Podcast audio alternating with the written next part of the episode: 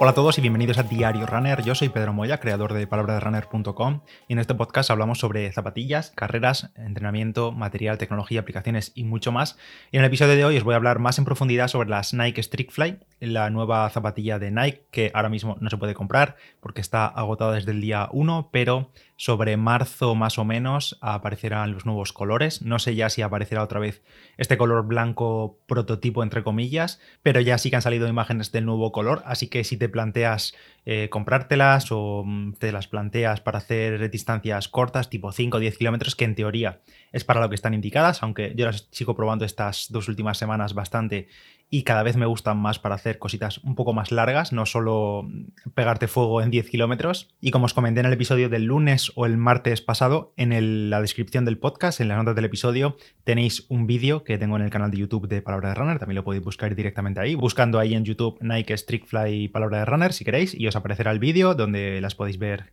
en acción, digamos. Pero bueno, vamos al lío y principalmente en este episodio voy a comentar mis sensaciones, porque todo el tema técnico, características y todo eso ya lo tenéis en la web, ya lo habéis visto seguramente por todas partes, porque lleva habiendo muchísimo hype, muchísima expectación por esta zapatilla y en esencia es una zapatilla voladora, más clásica, sin placa de carbono en su interior, con un perfil más bajito, pero aún así son como 32 milímetros de grosor de la media suela de la parte trasera, 6 milímetros de drop, que por hacer comparación las Vaporfly Next tienen 8 milímetros de drop y las Alpha Fly tienen 4 milímetros de drop, así que estas se colocan en una zona intermedia, 6 milímetros. Perfil más bajo, como he dicho, muy ligeras, ultra ligeras, muy dinámicas. Es una zapatilla de ese tipo que, que casi te desaparece en el pie de lo ligeras que son, porque realmente en la mano Em, es que es hiper ligera. Para que os hagáis una idea, en mi talla, que es una talla 44, que es una talla más o menos normal, pero normalmente las marcas siempre suelen hacer el truquillo de poner el peso en una talla, no sé si es 41 o 42, entonces pues es más bajito, pero bueno, en este caso, en la mi talla 44 pesada por mí, pesa 178 gramos la zapatilla y es súper ligera. Ya comenté en el vídeo que es de las más ligeras que tengo en mi zapatero, en mi armario. Tengo unas por debajo todavía, que son las Nike Streak LT, que es una zapatilla ya que compré hace ya bastantes años, me dio por ahí y quería probar una zapatilla así muy muy agresiva y es una zapatilla que he utilizado muy poquito, casi siempre solamente en pista para alguna serie y es una zapatilla que pesa 150 gramos, o sea, es literalmente pisar el suelo, o sea, es mínima, mínima, ni mínima. En este caso son, mm, nada, 20 gramos más, 178 la Streak Fly Zoom X, y aquí está la clave, que es que toda la media suela es Zoom X la misma o de la misma familia de, espumas que hemos visto en las Vaporfly, en las Alphafly, en las Invincible, en las Temponex mezclado con React, en, bueno, en muchas zapatillas, en las Vaporfly 4% originales. Así que aquí tenemos todo Zoom X, toda la media suela Zoom X. También, por ejemplo, lo vimos en las Pegasus Turbo, que mucha gente pregunta si esa zapatilla se parece algo a la Pegasus Turbo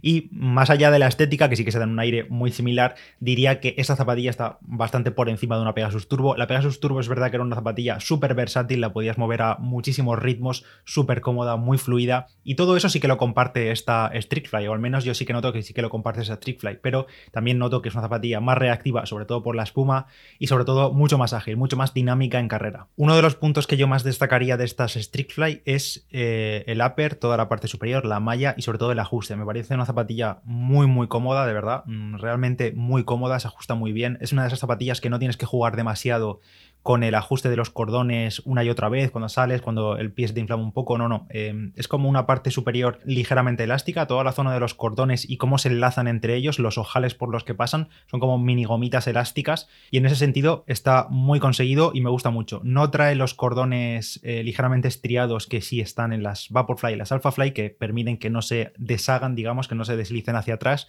pero aquí tenemos unos cordones finitos, más finitos de los que recuerdo en cualquier otra Nike reciente, digamos ajustan bien simplemente y el único detalle es que creo que pecan un pelín de cortos, creo que esto ya lo comentamos con las Invisible, que también eran cortos, no cortos en el sentido que no te las vas a poder atar, pero si utilizas el último agujero de la zapatilla, ya sabéis que ah, siempre hay un ajuste más para aquellos que les gusta cerrarse más la zona del tobillo. Yo, por ejemplo, rara vez lo uso este agujero, pero si lo usase en estas Fly, los cordones creo que se quedarían justísimos, justísimos para hacer un nudo. Así que, bueno, tener eso en cuenta. La lengüeta súper fina, muy minimalista, al igual que todo el upper, casi transparente es un tejido pues simple, súper ligero, que es lo que ayuda también a que la zapatilla sea ligera. Y la lengüeta, al igual que las Vaporfly Next 2, tiene un mini acolchado, que serán apenas 2-3 milímetros de, acolchado en la parte interna y también ayuda un poco al confort. Y en la parte trasera del collar del tobillo, en la parte interna, digamos, eh, ahí ajustando con el Aquiles y demás, está ese acolchado que también está en las Vaporfly Next y también está en las Alphafly. En la suela externa, digamos, la zona que toca el suelo, el asfalto, porque ya esta zapatilla es una zapatilla que no sacaría del asfalto mm, bajo ningún concepto,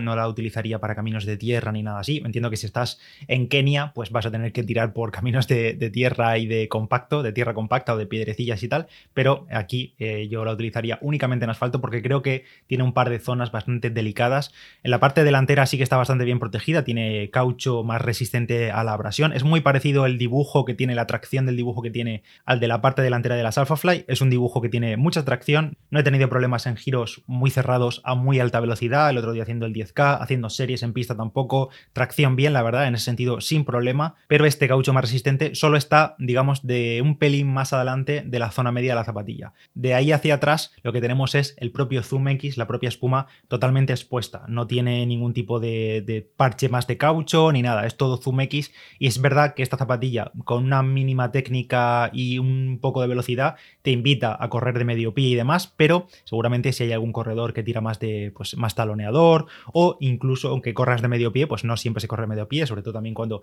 aparece más fatiga o queremos alargar un poco la zancada, pues quizá no corremos todo lo perfecto como quisiéramos. Y en la parte central está el Zoom X muy blandito y está tocando el suelo. Por tanto, eh, hay que llevar cuidado porque si te metes por un camino de piedras o algo así, es probable que se haga un destrozo bastante importante. Ahora mismo no os puedo hablar de durabilidad porque ahora mismo llevaré como unos 40, 50 kilómetros y bueno, pues la suela está bien. Pero sin embargo, el primer día que salí con ellas se me clavó un trozo de palmera, no sé lo que era, un trozo de algo vegetal, digamos, y estaba clavado justo en el Zoom X y al sacarlo, pues ha quedado el agujero. O sea, digamos que es bastante delicado en ese sentido. Y por cierto, una cosa que comenté en el vídeo, y es que este Zoom X al tacto no es igual que el de las Vaporfly, ni el de las Invincible, ni nada. Es un Zoom X más blando, se nota fácilmente y se nota tanto en estático como corriendo. No es que sea súper blando la sensación y que vaya súper amortiguado, es una zapatilla bastante directa, bastante reactiva, pero al tacto, digamos, es un pelín más blando, que no es ni bueno ni malo, simplemente es un poco diferente al Zoom X que hemos visto en otros modelos. Corriendo con ellas, pues os confirmo que son súper ágiles. O sea, de verdad es una zapatilla muy, muy ágil y no hace falta ir muy rápido. Yo entiendo que esa zapatilla pues es una zapatilla más de competición o de entrenamiento de, calidad para hacer tiradas con bloques a umbral. Mm, digamos que su punto dulce puede ser siempre por debajo de 4 minutos el kilómetro, pero yo la he probado en estos días porque, bueno, he tenido series y demás y hasta llegar a hacer las series y todo, pues he estado rodando con ellas a 4.30, a 4.45, a 5, incluso a 5 y medio en algún momento de recuperación. Y no es una zapatilla que sea agresiva. No por ser una zapatilla de competición, es una zapatilla que no puedes llevar a ritmo lento. No es como ocurría con las, por ejemplo, con las Tempo Next, que em, cerca de 5 minutos del kilómetro se convierte en una zapatilla incómoda, torpe, torpona, así rara. En este caso no, es una zapatilla normal, digamos, normal cuando vas a ritmos tranquilos, pero una vez que aceleras, esa ligereza y esa respuesta de la espuma se nota bastante y son, digamos, cohetes. O sea, me gustan mucho, me han gustado mucho para hacer series. Justo ayer hice series de 1600 sobre 330, 332, 329 minutos por kilómetro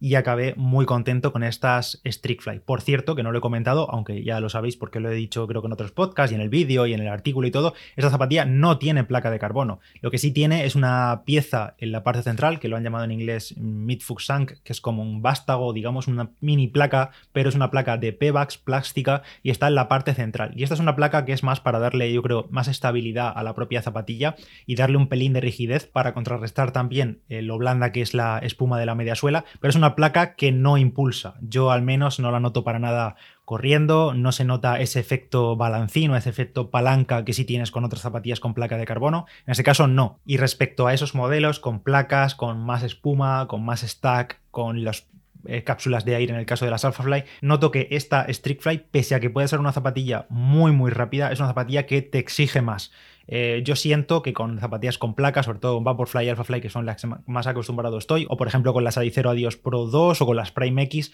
son zapatillas que incluso cuando ya estás fatigado puedes seguir empujando, empujando, empujando y es como que entras en un bucle de empuje, de empuje, de empuje por la placa que te va impulsando hacia adelante, te va quitando un poco de fatiga y en este caso siento que con las Streakfly pese a que pueden ser mm, prácticamente igual de rápidas en cortas distancias, siento que mis piernas tienen que trabajar más, tengo que hacer más impulso contra el suelo, más empuje para mantener esos ritmos, sobre todo cuando aparece la fatiga. El otro día en el 10K, hasta el kilómetro 4, 5, 6, iba fenomenal, ritmo fijo de 3.35, 3.36, 33, 37, muy bien, muy constante, pero cuando más fatigado estaba, que eso fue sobre ya sobre el kilómetro 7, 8, ya que me quería morir, que ya estaba con el agua al cuello, ahí fue cuando noté que tenía que hacer bastante más esfuerzo y incluso después de la carrera acabé incluso con más fatiga en cuádriceps y en isquios que con respecto a cuando he hecho esfuerzos similares con Alphafly y Vaporfly, que esas zapatillas me requieren más esfuerzo de sóleo, de gemelo y más trabajo de tobillos. Estas Nike Fly tienen un precio en España de 149,99 euros. Ahora mismo, como digo, están agotadas. Seguramente si escuchas esto en unos meses en el futuro estarán disponibles en la página de Nike, que te dejo el enlace en la nota del episodio, en otros colores. Y es una zapatilla que Nike enfoca mucho a 5 y 10 kilómetros a corta distancia, pero como dije en el vídeo, yo sigo teniendo mis dudas de que la gente las vaya a utilizar en ese tipo de distancias por encima de las Vaporfly. Creo que mucha gente va a seguir optando por las Vaporfly. Si mañana tuviese una competición de 10 kilómetros, me plantaría antes utilizar las Vaporfly que estas Fly. Simplemente porque siento que las Vaporfly me dan un push extra, un empuje extra que estas Fly no me dan cuando tengo más fatiga. Ahora bien, como zapatilla rápida, para entrenamientos rápidos, entrenamientos de calidad, competiciones, por supuesto, se pueden seguir utilizando en 5 o 10 kilómetros, incluso yo diría que más, porque es una zapatilla que no es agresiva en el correr. Se puede llevar a ritmos más tranquilos, 420, 430, 440 y es muy agradable, muy ligera y muy fluida en carrera. Me ha preguntado también bastante gente que tiene pruebas de oposiciones, eh, por ejemplo un miles o dos miles o un 3000 o lo que sea, y en ese tipo de distancias creo que no hay diferencia de rendimiento entre estas y una Vaporfly, por ejemplo, y esta es una zapatilla muy dinámica, mucho más agradecida en giro